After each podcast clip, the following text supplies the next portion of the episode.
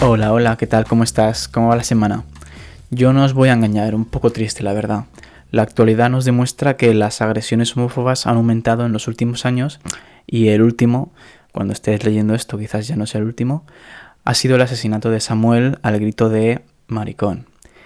Quizás no encaje un tema como estos aquí, pero es necesario ser firmes y luchar por los derechos y libertades que nos merecemos en todos los ámbitos de nuestra vida. Fomentemos una sociedad que elija quién quiere ser y a quién quiere amar con libertad fuera y dentro de su casa. Dicho esto, continuemos. Bienvenidos al episodio 7 de Un Break de Producto. Yo soy Óscar Vera. Empezamos. Hace aproximadamente dos años realicé un rediseño de un e-commerce en el que implementé un proceso de checkout que contenía una barra de progreso este hecho, como en el documento indica, no es mera casualidad ni se añade por fines artísticos, sino que corresponde a un efecto llamado Zeigarnik. Este efecto lo acuñó una psiquiatra y psicóloga rusa que demostró cómo las tareas inacabadas y por hacer se retienen más rápidamente en el cerebro humano. Con esta barra de progreso mi intención era que el cliente entendiera el proceso de checkout como una tarea en progreso, evitando el abandono o en ese caso, que lo recuerde lo máximo posible. Esta técnica no es nueva en absoluto, lo utilizan multitud de veces en la gamificación como en los videojuegos o aplicaciones educativas. Sin irnos más lejos, un claro ejemplo es LinkedIn, con su barra de progreso que incita a terminar de completar el perfil. El otro día leyendo sobre visión de producto me di cuenta de una cosa. Es la misma estrategia pero multiplicada mostrar dónde estás, situar a dónde quieres llegar y trazar una línea entre ambas. Actualmente para crear un producto exitoso es necesaria una visión de producto y estrategia validados, ya sea de una compañía en general o un producto en particular. Yo que vengo del mundo de startups y de la cultura prueba rápido, fracasa barato, validar un producto es esencial antes de empezar a construirlo. Existen herramientas de validación como Blue Ocean Strategy para comprobar que tu producto no ocupa un lugar sobreexplotado, análisis DAFO para identificar debilidades y fortalezas, Value Proposition Canvas para identificar el mayor valor que se otorga al cliente, entre muchas otras. Una vez validada la visión y estrategia de un producto, toca transmitirla.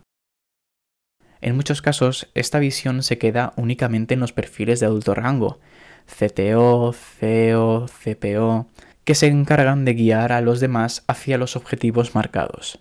Esto puede funcionar si realmente no te preocupa la calidad, productividad y motivación de la empresa.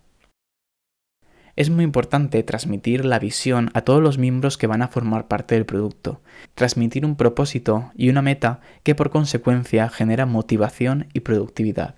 Democratizando la visión y estrategia se consigue la participación de todo tipo de perfiles, trazar un camino entre todos hacia un fin concreto, conocer si cada una de las personas comparten o no esa visión, atraer a esas personas que les motive e interese esa meta, iterar más ágilmente en caso de que esa estrategia quede obsoleta, entre otras muchas cosas.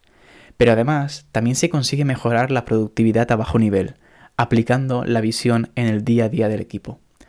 No se debe de quedar en un papel, en una mera reunión extraordinaria, sino que se debe bajar a la tierra y reducirlo en el tiempo, manteniendo la esencia de dónde estamos y hacia dónde vamos. Esta estrategia debe estar presente en tres puntos. El primero es el roadmap, obviamente. Con él marcamos una línea a seguir para cumplir con los objetivos marcados en la visión del producto. Los roadmaps suelen ser sobre periodos de tiempo largos, por eso están abiertos a cambios en el proceso, al igual que la propia visión. El segundo punto son los OKRs. Estos se producen en un periodo más reducido de tiempo, alrededor de tres o más meses. Son unos objetivos trimestrales que alcanzar, mayormente cuantificables mediante métricas KPIs. Todas estas herramientas funcionan para determinar qué tareas se tienen que realizar y priorizar qué objetivo se tiene que alcanzar primero. El último punto son las historias de usuario y los backlogs. Como hablamos en el episodio número 1 del podcast, las historias de usuario deberían de combinar la visión de producto junto con unas especificaciones y criterios de aceptación concretos. Al determinar debido a qué objetivo se crea y a qué métrica se quiere atacar, situamos esa funcionalidad y al propio desarrollador de la tarea en contexto y en situación. Para llevar a cabo todo lo anterior con éxito, es necesaria una visión que guíe a todos los agentes que están involucrados, ya sea para priorizar correctamente el backlog, asignar KPIs correctos a cada OKR, manejar la incertidumbre que se pueda crear, entre otras cosas. En definitiva, más calidad, más productividad y más motivación en un equipo autodisciplinado que en su totalidad reme hacia la misma dirección. Si quieres comprobar cuán extendida está la visión y estrategia del producto, simplemente reúne al equipo y pregunta, ¿hacia dónde vamos? Todos deberían saber responder de inmediato.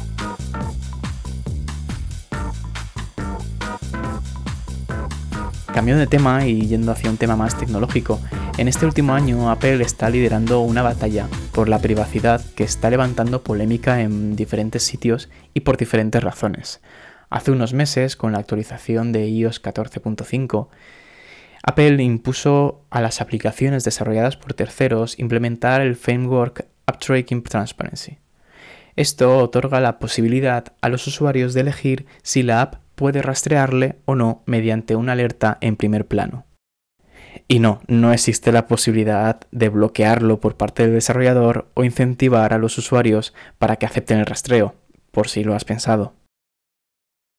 Cuando hablamos de rastreo, hablamos, según Apple, y cito, del acto de vincular los datos del usuario o del dispositivo recopilados por una aplicación con los datos del usuario o del dispositivo recopilados por las aplicaciones, los sitios web o las propiedades fuera de línea de otras empresas con fines publicitarios o de medición de publicidad dirigida.